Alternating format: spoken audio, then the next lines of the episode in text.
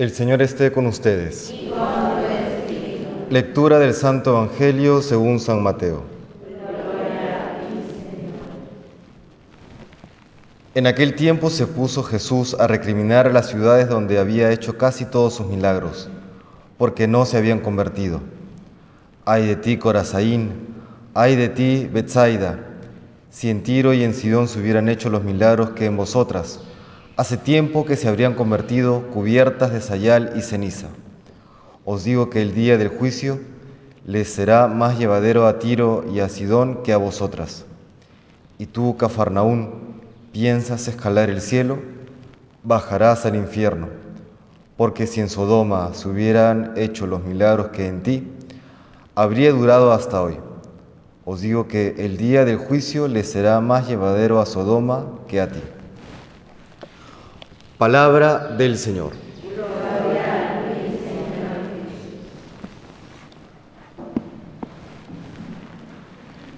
En ocasiones nos encontramos con personas que, habiendo sido especialmente bendecidas a lo largo de su vida, de pronto se enfrentan a una situación difícil, material, en la salud por alguna enfermedad, algún problema familiar, de alguna decisión que ha tomado alguno de sus seres queridos, etc. Y termina resintiéndose con Dios. ¿no? Encontramos a esta persona a veces resentida.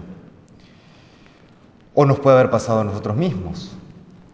Y en esa circunstancia seguramente también nos recriminaría Jesús. ¿no? Ay de ti, Corazaín, ay de ti, Betsaida, ay de ti. Y podríamos poner nuestro nombre propio.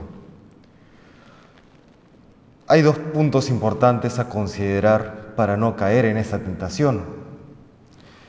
La primera está en tener siempre en la memoria las grandes bendiciones, los grandes gestos de cariño que ha tenido el Señor con nosotros a lo largo de nuestras vidas. Y quizá mm, no necesariamente con un milagro como si lo hizo en estas ciudades que menciona el Evangelio, pero sí con aquellas, entre comillas, coincidencias que han mostrado la providencia de Dios en nuestras vidas, su cariño, su amor por cada uno de nosotros. Hemos escuchado en la primera lectura el relato de Moisés, ¿no? cómo él termina siendo rescatado de las aguas.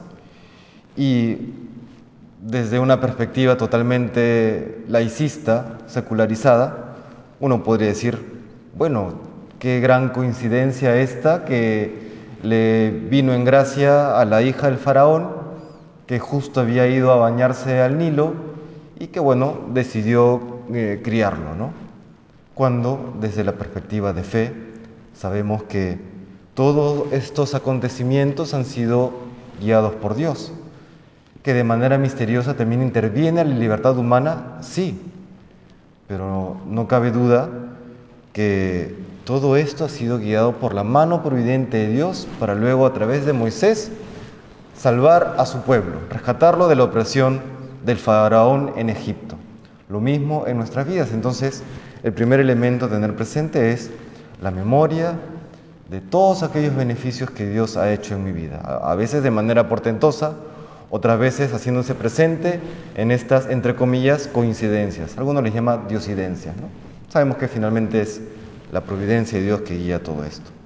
Y el segundo elemento importante a tener presente, que permite de hecho el primero, o es condición para el primero, es lo que Dios nos revela, podríamos decir los presupuestos anunciados por la palabra de Dios. Entre ellos, primero, que Dios nos ama, de manera totalmente incondicionada, nos ama siempre y por lo tanto todo aquello que nos pasa es fruto de su amor. Tiene en consideración que Él nos ama. Y lo segundo es que nada escapa a su providencia. Esos son los dos elementos, diríamos, más importantes en este punto. Que nada escapa a la providencia de Dios y que todo lo que ocurre es por amor a nosotros. San Pablo lo comprendió bien. Por eso en Romanos 8:28 él dice, todo concurre para bien de los que aman a Dios. Y luego saber tener presente en la memoria aquellos acontecimientos de nuestra vida, de nuestra familia, de nuestra comunidad, que muestran su infinito amor para con cada uno de nosotros. Y es por eso que cuando venga los momentos difíciles, porque vienen, son parte de la vida, uno debe decir, pero si Dios hasta este punto de mi vida siempre ha cuidado de mí, siempre me ha mostrado su amor, hoy que viene un momento difícil, quizá es momento de mostrarle a Él qué tan agradecido estoy, ¿no? ¿De, qué estoy hecho? Estoy hecho, ha sido templado por el Espíritu Santo, he sido forjado por el amor de Dios. Y solamente para terminar, me viene a la memoria aquella, aquel momento eh, difícil de la vida de San Estanislao de Cosca, una persona de familia noble en el siglo XVI, quizá inicios del XVII, que eh, al momento de querer ingresar a la compañía de Jesús, su familia le hizo la vida imposible y huyendo de su casa para poder entrar al noviciado, pues eh, pasa por momentos difíciles, se, siente de pronto agobiado por la circunstancia y el que ya desde pequeño era místico, ¿no? tenía estos encuentros con la Virgen, le dice a, la Santísima Virgen, Madre, muéstrame que, eres mi madre, no ayúdame, ¿no? Ah, muéstrame que eres mi madre. Y la Virgen le responde, tú muéstrame que eres mi hijo, ¿no? como diciendo, bueno, ya mira cuánto mi hijo y yo misma hemos tenido, te hemos mostrado cuánto te amamos, ahora corresponde ese amor, ¿no?